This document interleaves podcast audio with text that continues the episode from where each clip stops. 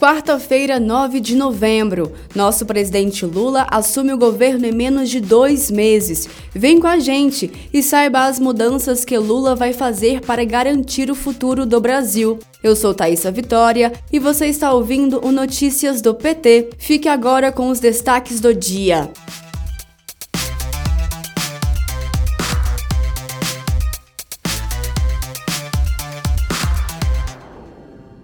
Lula, presidente eleito, se encontra hoje com os presidentes da Câmara dos Deputados, Arthur Lira, e do Senado Federal, Rodrigo Pacheco, em Brasília.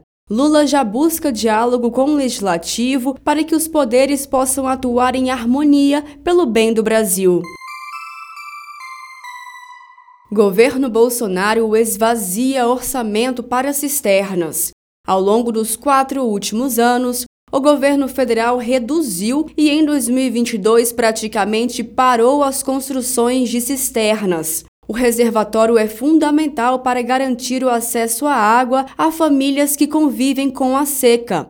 O programa Cisternas, criado por Lula em 2003, foi premiado como uma das mais efetivas políticas públicas para regiões em processo de desertificação, a premiação foi durante a 13ª Conferência das Partes da Convenção das Nações Unidas para o Combate à Desertificação, a COP13, que aconteceu em 2017. Os benefícios trazidos pelo programa para domicílios de baixa renda e escolas públicas da zona rural fez da iniciativa referência internacional. Além de levar água para o semiárido, o programa Cisternas foi estratégico para combater a fome.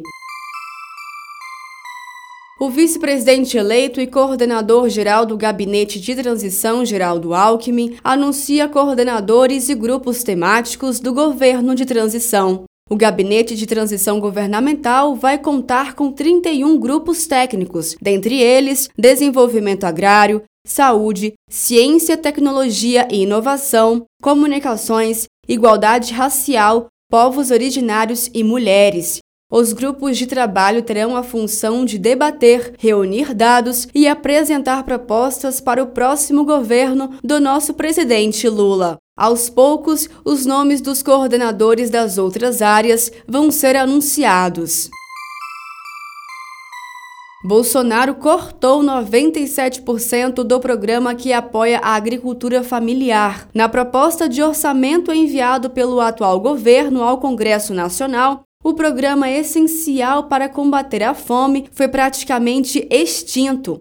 O time de transição do governo Lula já trabalha para repor recursos. Segundo denunciou o senador Jean Paul Prats, do PT do Rio Grande do Norte, se o orçamento continuasse como Bolsonaro queria, os recursos para esse programa cairiam de 101 milhões de reais para algo em torno de 2 milhões de reais.